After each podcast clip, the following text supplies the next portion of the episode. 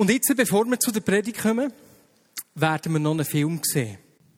Ich bin in der Schweiz gekommen, wenn es der Landkrieg gibt. Und ich war noch jung. Und der Bild in meinem Gesicht war ganz viel Schmerzen. Und wenn wir haben geschaut, ich und meine Eltern, ich musste weg. Und wie, ich weiß nicht.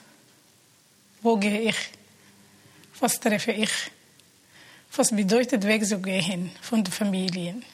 Was bedeutet einen neuen Weg haben, ohne die Verwandte, ohne Eltern, ohne das Land? Das war wirklich Katastrophe in meiner Welt. Wir haben versucht, dass ich treffe jemand von meinem Land, dass die helfen, die Leute rauszukommen. Und dann es war eine Schlampe. Denn wir haben ihm mit Geld abgemacht und er hat gesagt, alles okay. Er kann das machen. Und von Somalia, ich war in Kenia. Und nach Kenia, ich war in verschiedenen Ländern. Beispiel Dubai. Und nachher er hat uns in Richtung Russia gegeben. Und wir haben mit ihm abgemacht, dass ich mit meinem Sohn, ich habe mit ihm abgemacht, dass ich, ich kann in Großbritannien gehen. Weil dort, ich konnte ein bisschen Englisch sprechen. Ich habe gedacht, weil ich muss neue Land gehen, neu anfangen. Denn wie? Ich fange. Und er hat gesagt, okay, ich bringe euch in Großbritannien. Und ich habe erwartet immer, dass ich in Großbritannien gehen kann. Und plötzlich, ich sehe nur in den Airport so etwas geschrieben, ist Switzerland. Ich habe ihm gesagt, hier ist es, dieser Airport ist Switzerland. Und er hat gesagt, ja, es ist Switzerland. Und ich habe gesagt, okay, dann was kommt nächste? Er hat gesagt, ja, wir versuchen, ich habe für euch einen Weg. Er hat uns in Bahnhof gebracht und er hat mir und die kleine Kind gesagt, wart auf mich hier. Und bis heute ist er nie zurück. Und mein kleiner Sohn hat angefangen zu weinen. Er hat keine Schuhe gehabt. Die Kleine, als wir haben in der Schweiz gekommen, er war acht Monate alt. Zum Glück jemand von meinem Land, Leute, die haben eine Frau und einen Mann, hat in der Straße gekommen, hat mir gesehen, wie ich herumrenne. Denn zum Glück diese zwei jungen Damen und der junge Mann hat mir gefragt, bist du Somalierin? Ich habe gesagt, ja, ich bin Somalier. Und ich habe so Freude gehabt, wenn ich diese beiden gesehen Und es hat mir wirklich gut berührt, obwohl war nicht genug weil war meine Mutter nicht da, meine Eltern nicht da, meine Familie nicht da. Und der Kleine und ich. Und ich weiß nicht nach dem Heim, wo gehe ich, was kommt unterwegs. Es war wirklich ein schwarzes Bild. Aber langsam, es hat geändert. Schritt nach Schritt. Von Wallop nach drei Tagen, wir waren in Bern. Denn ich habe in Hallenbrücke zehn Monate gewesen. Die Betreuung in Hallenbrücke, das war sehr, sehr, sehr gut. Denn sie haben immer versucht, uns gut richtig zu schauen, Deutschkurs zu gehen, bewegen, dass wir fühlen wirklich, dass wir sind nicht in unser Heim, ja, aber trotzdem, dass wir sind in einem Land und es ist versichert, dass man darf nicht mehr Angst haben.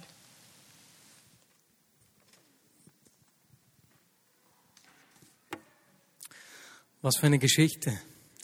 Ich weiß nicht, was die Geschichte von Fatia bei dir auslöst, wie sie mit dem Schlepp in die Schweiz gekommen ist, obwohl sie eigentlich nach England gehen wollte und dann im Winter mit ihrem acht Monate alten, acht Monate alten Sohn ohne Schuhe war, ohne zu wissen, was jetzt genau geschieht, was sie tun soll. Und der Schlepper kommt nicht, der, wie hat sie gesagt? Der Schlamper. Der Schlepper kommt nicht zurück. Ich bin so dankbar, dass Gott Menschen wie dich und mich braucht, um Menschen Hoffnung und eine Zukunft zu geben. Hier in dieser Situation waren es Landsleute aus Somalia, die geholfen haben. Aber das Wissen, dass Gott dich und mich braucht, um Menschen zu begegnen, um Menschen wieder Hoffnung zu geben, die an einem solchen Ort der Hoffnungslosigkeit sind, das bewegt mich unglaublich. Auch wenn ich mich selbst manchmal nicht brauchen würde, zu wissen, Gott braucht dich und mich. Darf ich mal fragen, wer von euch weiß, hey, Gott braucht mich, um ein Zeichen der Hoffnung zu sein? Nichts ist unmöglich, wo ich hinkomme. Wo ich hinkomme, kommt Hoffnung auf. Ah, so ermutigend. Unglaublich gut, das zu sehen und zu hören. Wir sind äh, in, in dieser Serie, eigentlich am Abschluss dieser Serie, in der wir uns Gedanken gemacht haben äh, über eine Sache. Im November hat Bob Hazlett äh, an einem Anlass prophezeit, dass Gott uns Menschen aus anderen Ländern schicken wird und hat gesagt, wir sollen aufhören, gegen die Einwanderung zu kämpfen, denn Gott führt die Menschen aus anderen Kulturen zu uns, dass sie hier ihn kennenlernen würden. Und er sagte auch, dass das gegen seine eigene politische Meinung sei. Das war nicht eine politische Aussage, aber das war eine Herzensaussage. Und kurz darauf hat es ja begonnen, dass wir mehrere Geschichten von Menschen gehört haben, denen Jesus hier in der Schweiz in einem Traum erschienen ist. Und es ist offensichtlich, dass Gott am Wirken ist unter Menschen aus anderen Kulturen hier bei uns in der Schweiz. Und wenn Gott solche Dinge tut, dann wissen wir ja, wir wollen uns auf die Dinge einlassen, die Gott für uns vorbereitet hat. Wie Jesus gesagt hat, ich will, ich tue nur, was ich den Vater tun sehe. Und wenn wir dann sehen, dass Gott am Wirken ist, ist das eine Einladung an uns. Ist es eine Einladung an mich? Und so wünsche ich mir für mich persönlich, aber auch für uns als Church, dass wir auf die Einladung Gottes eingehen und sagen, hey, wenn du dich Menschen zeigst, will ich dich auch Menschen aus anderen Kulturen vorstellen. Und das heißt für mich persönlich, dass ich in meinem Leben Raum schaffen will für Menschen aus anderen Kulturen. Und ich freue mich diese Woche zu einer Person, die in der, relativ neu in der Vignette Bern ist, äh, nach Hause gehen zu können und ihre Geschichte zu hören, oder besser gesagt seine Geschichte zu hören, wie er in die Schweiz gekommen ist. Und gleichzeitig bin ich auch dankbar, dass Kleingruppen und Communities sich geöffnet haben und Raum geschaffen haben für Menschen aus anderen Kulturen.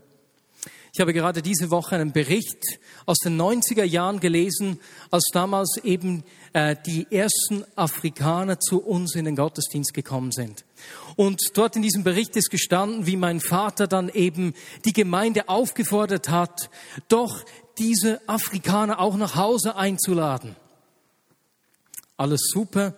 Es gab ein kleines Problem.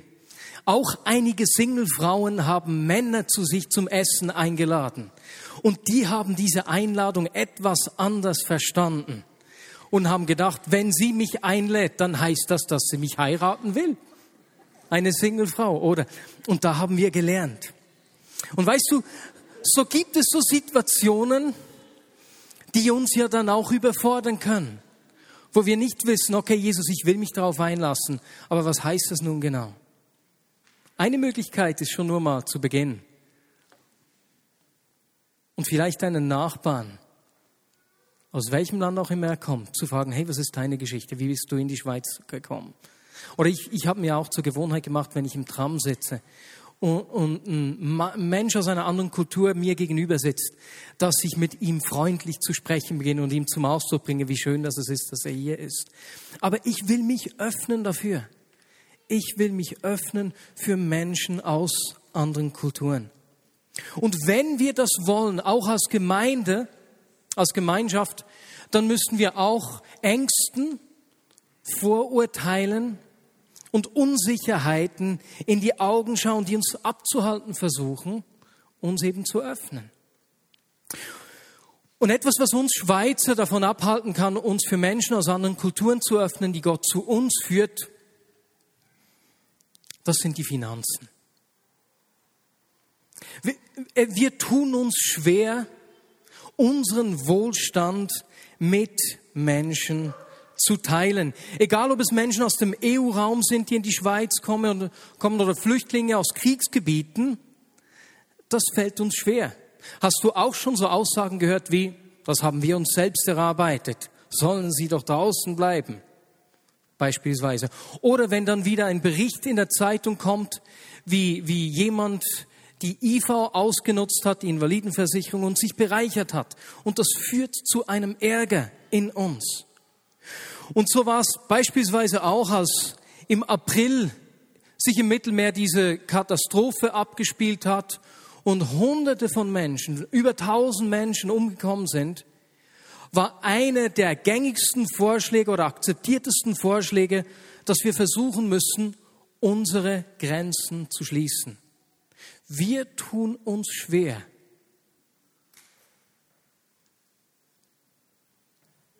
von dem zu teilen, was Gott uns hier in der Schweiz gegeben hat. Und wenn wir nicht bereit sind, das zu teilen, was wir haben, unseren Wohlstand, dann werden wir uns auch nicht für Menschen öffnen können, die aus anderen Kulturen zu uns kommen, die Gott zu uns führt, weil da immer diese Vorurteile in unserem Herzen sind. Und deswegen will ich heute übers Geben sprechen. Ich will mit euch anschauen, was Gott zu diesem Thema uns zu sagen hat. Und wir werden zwei biblische Texte anschauen, die uns die Bedeutung und die Kraft des Gebens zeigen und uns auch in dieser Situation eben in diesem Thema zu uns sprechen. Den ersten Text finden wir in Lukas 6, Verse 37 und 38. Eigentlich das sind die beiden Verse, aber in der Vorbereitung haben mir die zwei Verse zuvor so gefallen, dass ich die auch noch kurz vorlesen will. Und zwar schließt dort Jesus seine Ausführungen zur Feindesliebe. Und er schließt sie mit folgender Aufforderung. Liebt eure Feinde. Erweist ihnen Gutes. Leiht ihnen Geld und macht euch keine Sorgen, weil sie es vielleicht nicht wiedergeben werden. Dann wird euer Lohn im Himmel groß sein und ihr handelt wirklich wie Kinder des Allerhöchsten. Denn er erweist auch den Undankbaren und den Bösen Gutes. Ihr sollt gütig sein, weil euer Vater gütig ist. Und hier sehen wir schon gleich den ersten Grund, weswegen wir geben oder den Hauptgrund, weswegen wir geben sollen. Nicht, weil wir es uns leisten können, nicht, weil es die Menschen verdienen und auch nicht, weil sich das Geben lohnt, weil wir ja was zurückgehalten. Nein, sondern Jesus fordert die Zuhörer auf zu geben, weil der Vater ein Geber ist, weil es unser Privileg ist, das Wesen des Vaters zu widerspiegeln und ihn zu repräsentieren gebt, denn ich bin ein gebender Vater. Und dann sagt Jesus im Vers 37 und 38, richtet nicht und ihr werdet nicht gerichtet werden. Verurteilt nicht und ihr werdet nicht verurteilt werden. Sprecht frei oder eben vergebt und ihr werdet freigesprochen werden. Gebt und es wird euch gegeben werden. Ein gutes, gedrücktes und gerütteltes und überlaufendes Maß wird man euch in den Schoß schütten. Ein reichliches Maß, bis an den Rand gefüllt und überfließend. Denn das Maß, das ihr verwendet, wird auch bei euch verwendet werden. Und ist dir aufgefallen, dass bei diesem Text, der so häufig in Predigten über das Geben verwendet wird, nicht einmal von Geld die Rede ist. Nur wenn man den Kontext sieht, weiß man, dass es auch um Geld geht. Und so ist es auch bei uns. Wenn wir von Geben sprechen oder das Wort Geben hören, denken wir meistens sehr schnell an Geld oder nur an Geld. Aber unsere Bereitschaft zu geben berührt jeden Aspekt unseres Lebens. Ich kann beispielsweise nicht über Gnade sprechen, ohne über das Geben zu sprechen. Weswegen? So sehr hat Gott die Welt geliebt, dass er gegeben hat. Er ist ein Geber. Und genauso wenig kann ich über die Ehe sprechen, ohne über das Geben zu sprechen. Denn keine Ehe wird funktionieren, wenn nicht beide Partner geben. Meine Bereitschaft zu geben berührt jeden Aspekt meines Lebens. Beim Geben geht es um mehr als einfach nur Äußerlichkeiten. Es geht tiefer. Und so sagt Jesus auch, denn wo euer Reichtum ist, wird auch euer Herz sein. Und die Aussage, die ich jetzt mache, die mag dich schockieren. Weißt du was? Gott geht es um dein Geld. Gott ist dein Geld wichtig. Weißt du weswegen? Weil ihm dein Herz wichtig ist und er unbedingt dein Herz will. Hast du auch schon gemerkt, dass, dass mein Geldbeutel und mein Herz irgendwie verbunden ist? Also nicht nur meins, sondern deins genauso. Und wenn Gott mein Geldbeutel haben kann, dann hat er auch mein Herz. Und das sage nicht ich, das hat Jesus gesagt. Wo euer Reichtum ist, da wird auch euer Herz sein. Stell dir mal vor, du hast bis jetzt noch nie Aktien gekauft und du entscheidest dich jetzt, deinen Reichtum in Aktien anzulegen und Aktien zu kaufen. Weißt du, was du machen wirst? Du wirst beginnen, die Aktienkurse zu verfolgen. Auch wenn dich das bisher nicht interessiert hat. Auch wenn dir die Entwicklung von Aktien sowas von piep egal war, weil dein Reichtum jetzt dort ist, wirst du beginnen, die Aktienkurse zu verfolgen. Unser Herz folgt unserem Reichtum. Und deswegen, wenn du dein Herz im Reich Gottes haben willst, dann weißt du, wo du deinen Reichtum investieren musst. Setz deinen Reichtum, deinen Besitz darauf. In diesem Text hier in Lukas 6 spricht Jesus vom Verurteilen, vom Richten und vom Vergeben. Richte nicht und du wirst nicht gerichtet werden. Urteile nicht und du wirst nicht verurteilt werden. Vergebe und dir wird nicht vergeben. Und dann sagt er, gib und dir wird nach dem gleichen Maß gegeben werden. Mit anderen Worten, sei großzügig mit deinem Urteil mit Menschen. Gib Vergib großzügig. Und du wirst es mit dem gleichen überfließenden Maß zurückgehalten. Wir können das auf alle Aspekte unseres Lebens übertragen. Und zwar wegen dem Prinzip von Säen und Ernten. Was wir säen, das ernten wir auch. wenn wir einen Samen sehen, erhalten wir nicht nur einen Samen zurück, sondern eine Pflanze voller Samen oder einen Baum voller Samen. So, so gut ist Gott mit uns. Und ich merke das auch in meinem äh, alltäglichen Leben, beispielsweise mit unserer Tochter, mit Sophie. Diese Woche hatten wir Gäste. Und Sophie hat so laut gespielt und vorgetanzt, dass wir uns kaum mehr unterhalten konnten. Und ich habe mich gefragt, weswegen meine Tochter so laut ist. Ihr könnt dreimal raten. Logisch, ich bin laut mit ihr. Wir ernten was wir sehen. Und so könnte in Lukas 6 auch stehen, gib lautes, fröhliches Spielen und mit dir wird laut und fröhlich gespielt. Was wir sehen, das ernten wir. Und so lernen wir, merken wir, es ist besser, Gutes zu geben als Schlechtes. Und ich will im Übermaß geben. Ich will ein guter und großzügiger Geber sein.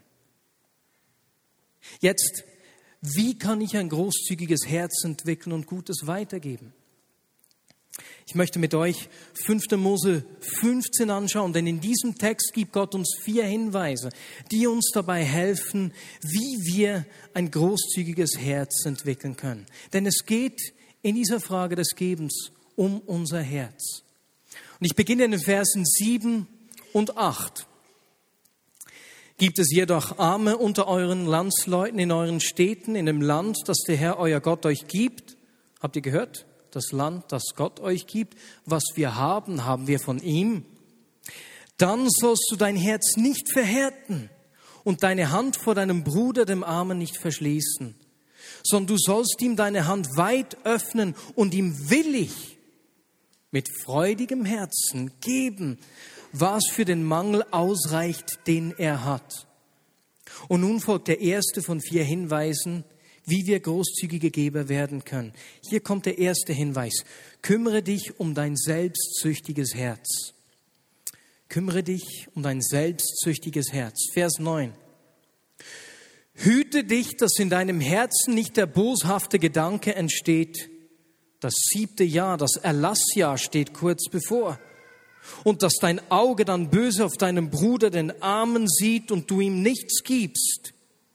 Er aber würde über dich zum Herrn schreien und Sünde wäre an dir. Eigensucht, Selbstsucht, Egoismus nennt der Autor hier Bosheit und Bosheit wird uns zur Sünde.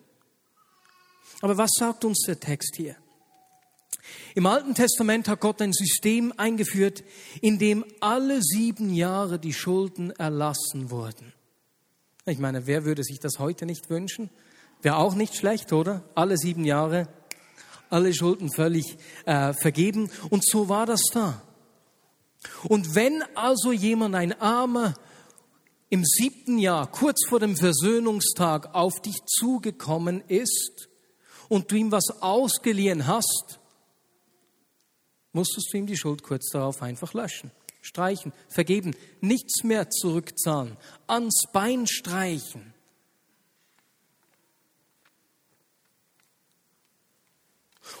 Und Gott sagt hier, hey Leute, wenn jemand dann zu dir kommt, sei nicht so und verhärte dein Herz, sondern gib, auch wenn du weißt, dass es nicht zurückkommt.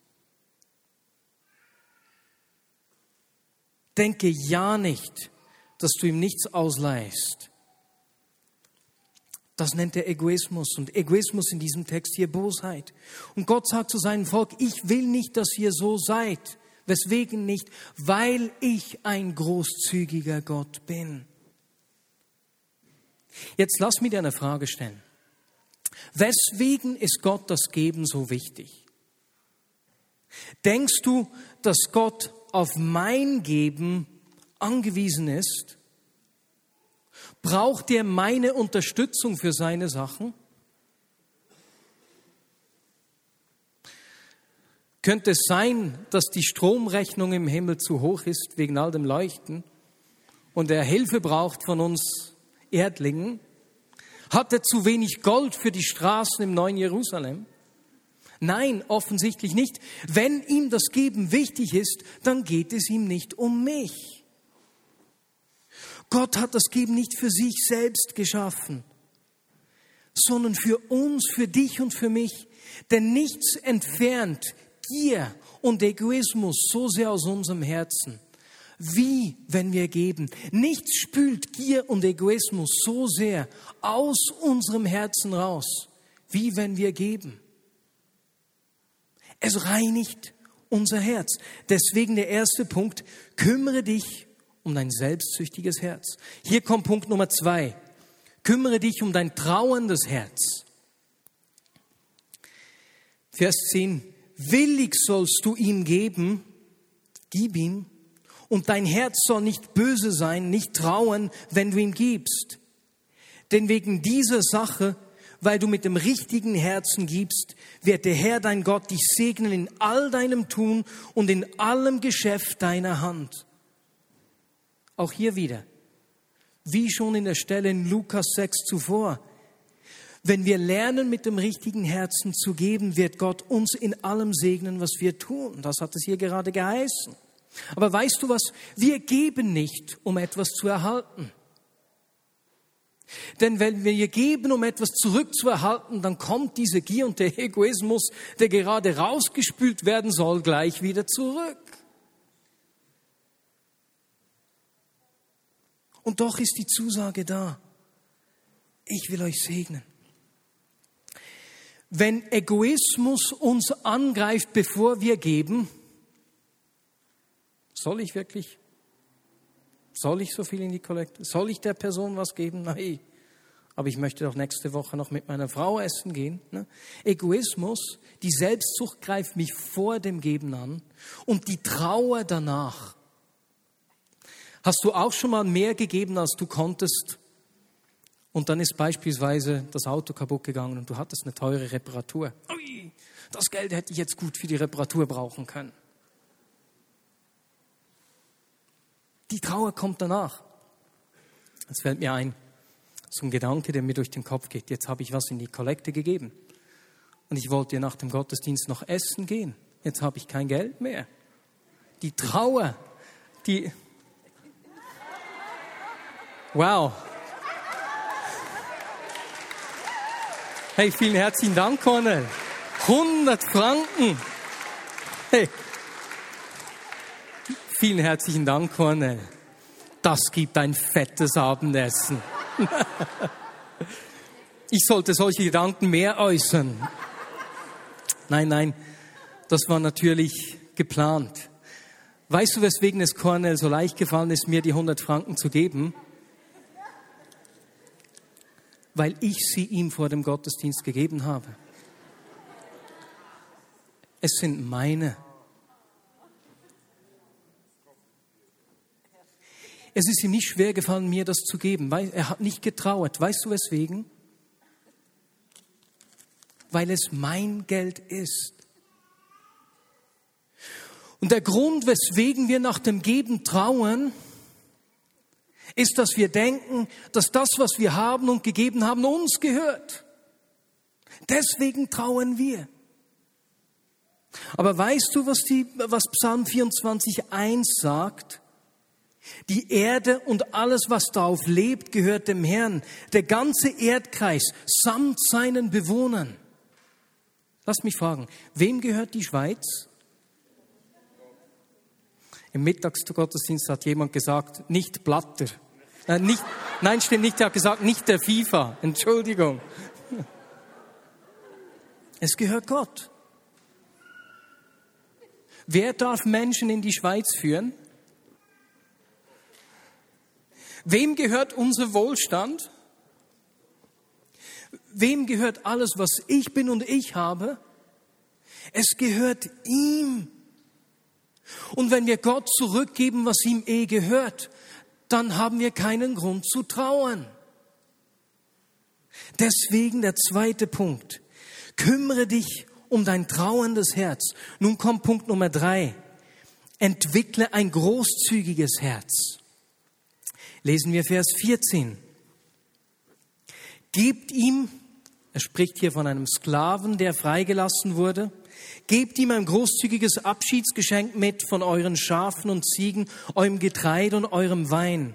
Und höre das. Lasst ihn an dem Reichtum teilhaben, mit dem der Herr, euer Gott, euch gesegnet hat. Lasst die Menschen an eurem Reichtum teilhaben. Gott will, dass wir großzügig sind. Wir sind egoistisch geboren, aber wenn wir von neuem geboren werden, dann erneuert er unser Denken. Er gibt uns ein neues Herz und wir werden großzügig von neuem geboren. Ich habe am Anfang einen Text aus Lukas 6 vorgelesen, da diese Stelle, in der äh, Jesus von der Feindesliebe gesprochen hat. Und Jesus sagt dort hier sogar, wenn jemand einen Mantel von dir will, dann gib ihm auch noch das Hemd dazu. Wenn dich jemand um etwas bittet, dann gib ihm, was du hast. Und wenn dir etwas weggenommen wird, versuche nicht, es wieder zu erhalten. Probier schon gar nicht. Sei großzügig. Gib Menschen, ohne etwas zurückzuerwarten. Was tut Jesus hier? Er kümmert sich um unser Herz. Und das ist das Erste, was wir auch Kindern beibringen müssen. Wenn du selbst Kinder hast oder schon mit Kindern gespielt hast, dann, dann kannst du das nachvollziehen. Das ist gar nicht so einfach zu lernen, zu teilen. Wenn beispielsweise ein Kind zu Besuch kommt bei uns und irgendein Spielzeug nimmt, also erstens mal schließt Sophie die Tür zu, dass das Kind nicht ins Zimmer geht. Ne? Wenn das Kind dann ein Spielzeug nimmt, dann ist es bestimmt gleich das, mit dem sie auch spielen wollte. Und wenn sich das Kind dann einem anderen Spielzeug zuwendet, dann braucht sie das eben leider auch gerade zum Spielen. Kennst du das? Teilen. Und siehst du, was Gott hier zu all seinen Kindern sagt? Wann wirst du erwachsen? Wann wirst du wie dein Vater?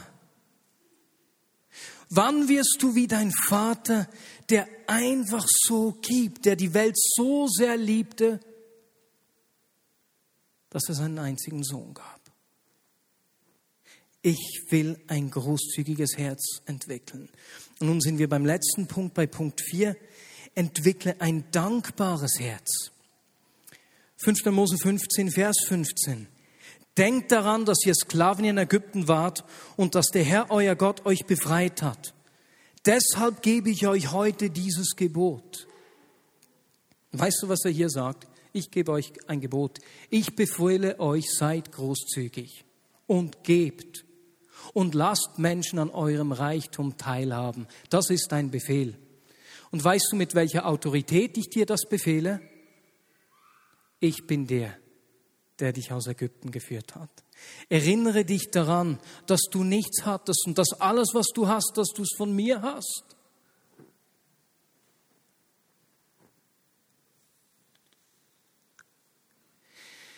Ich habe drei Vorbilder, wenn es um Großzügigkeit geht.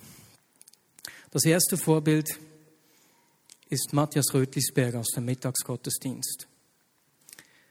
Dieser Mann, Entschuldigung, sein Vorbild berührt mich immer wieder. Er lebt mir etwas vor. Es ist schon mehrfach vorgekommen, dass er Dinge verschenkt hat, die weit über seine Möglichkeiten gehen. Deswegen, er ist diesem inneren Impuls gefolgt.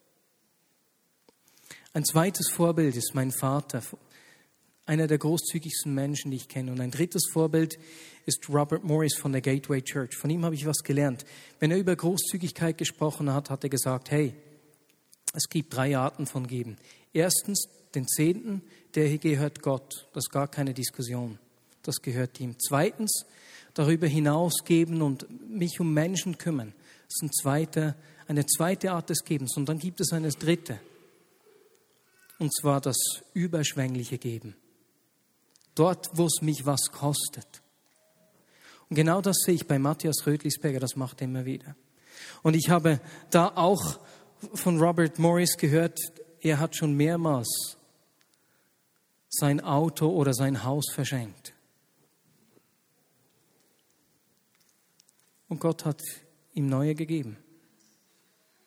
Dieser Mann ist unglaublich großzügig. Ist mir ein echtes Vorbild.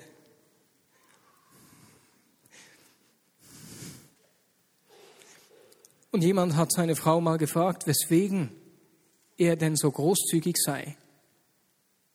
Und weißt du, was seine Frau gesagt hat? Weil er nie darüber hinweggekommen ist, dass Gott ihn gerettet hat.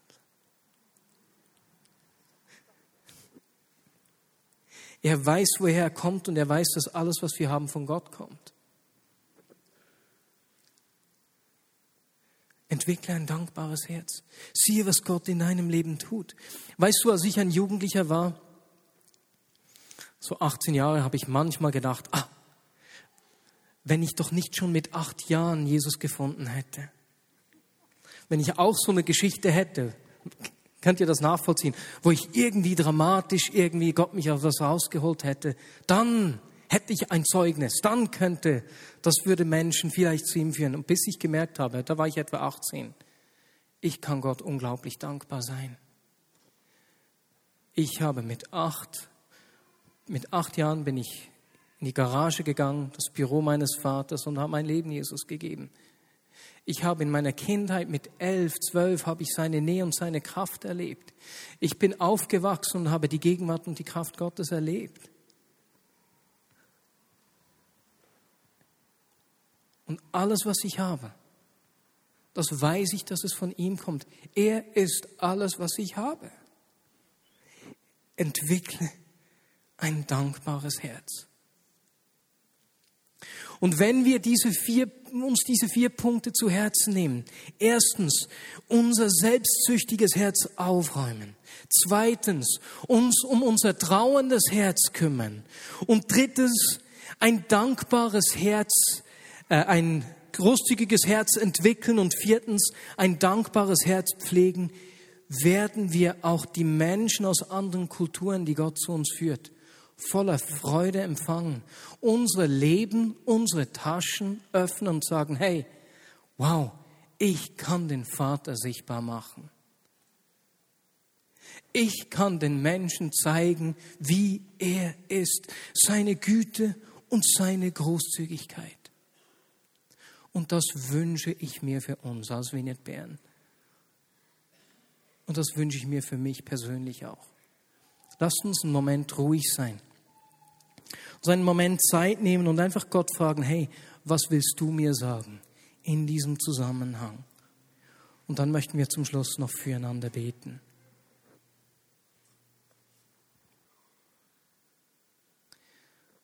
Und jetzt bitte ich dich einfach aufzustehen, alle miteinander.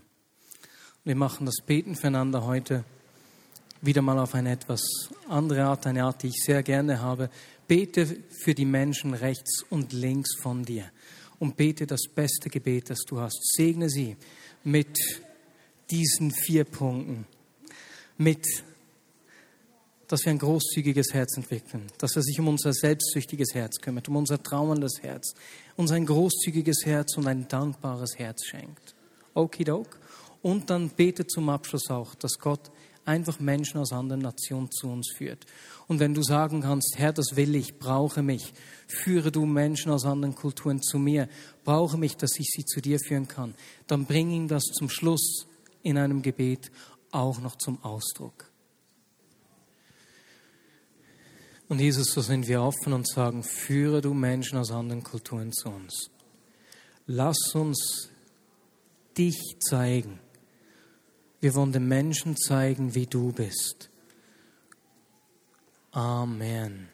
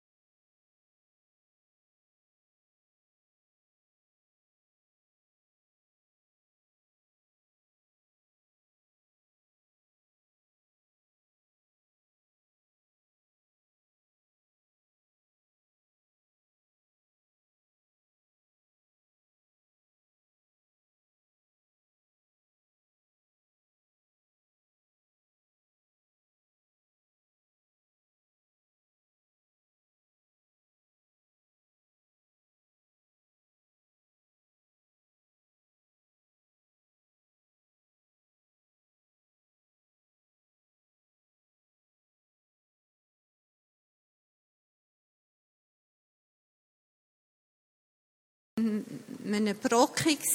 Ich gehe gerne in Brockis. ähm, ich war schon mehr da. Und das letzte Mal ist mir schon passiert und das mal wieder. Und zwar äh, sind ja viele ausländische Leute in diesen Brockis. Und als ich reingekommen bin, hat äh, die Frau, die dort verkauft, die ist äh, eine ältere Frau, äh, um ein Hörli die ausländischen Leute aus der Garderobe geschossen, damit ich kann probieren Ich konnte sie können abhalten, knapp gesagt, es ist kein Problem, nein, ich warte, es ist gut, das, äh, oder? Und ich bin heim und habe nachher gedacht, dass ich muss lernen reagieren. Ich muss lernen etwas sagen. Und ich habe den Eindruck, vielleicht sind noch andere da, die merken, ich fühle mich in so Augenblicken einfach komplett hilflos.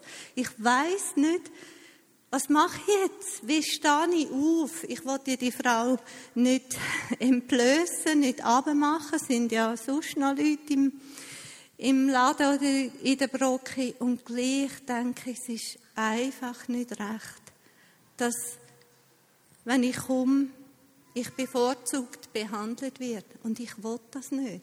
Ich will das nicht. Und ich will geben von dem, was wir haben. Wenn du da bist und merkst, ich habe auch so eine Hilflosigkeit, vielleicht erinnerst du dich an eine Situation, dann möchte ich, dass wir miteinander einfach beten können für die, die einfach merken, ich, ich will das Leben, die Großzügigkeit, aber oft weiß ich nicht wie. Dann steh auf, dann tun wir das miteinander vor Gott bringen und ihm das einfach geben.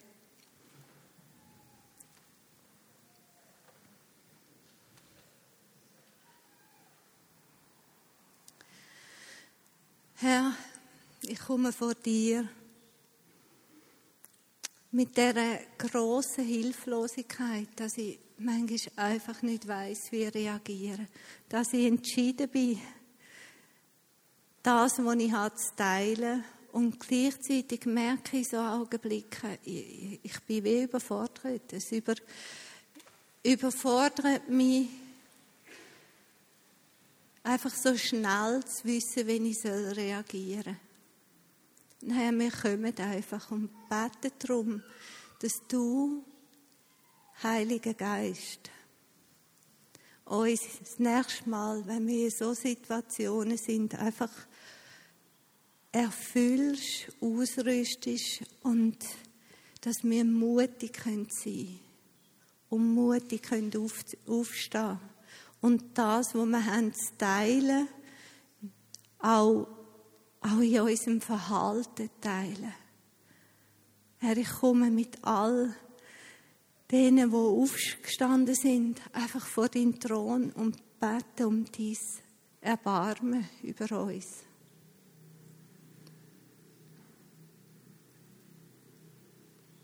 Heiliger Geist, komm du, komm du und erfüll du uns, dass wir auch nicht vergessen, dass wir gerettet worden sind, dass wir alles haben durch dich. Amen.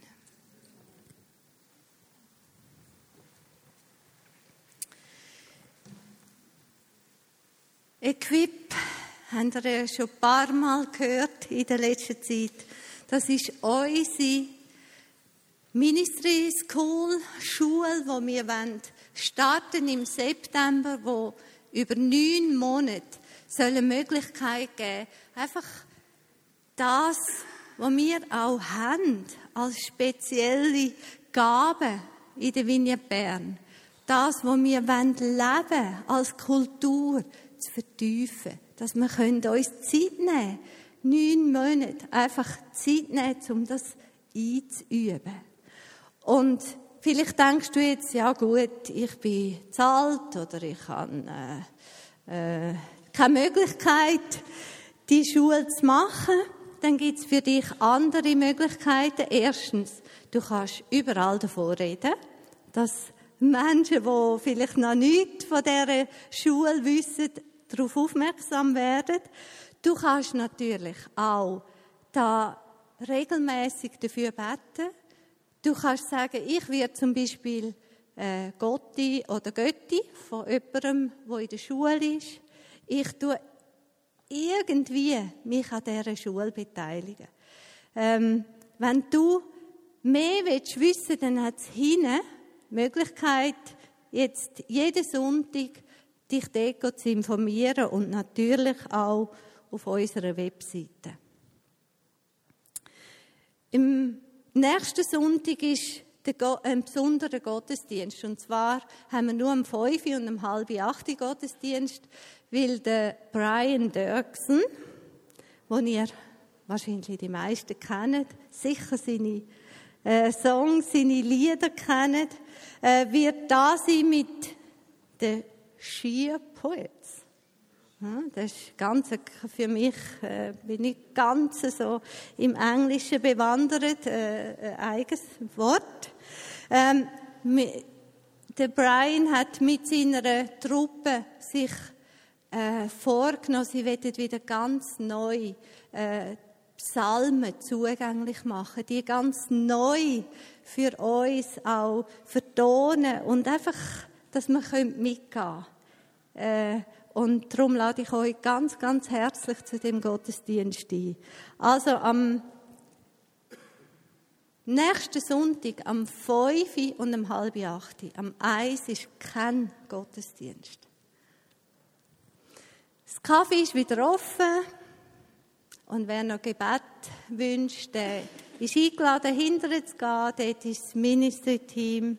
Und Gäste, äh, bitte hinterher zu kommen. Dort kommen sie noch ihre CD über, noch das Geschenk. Und äh, für Gäste, die sind ganz herzlich auch eingeladen, nach hinten ins Kaffee zu kommen. Jetzt wünsche ich euch eine gesegnete Woche und Gottes Segen. Auf Wiedersehen miteinander.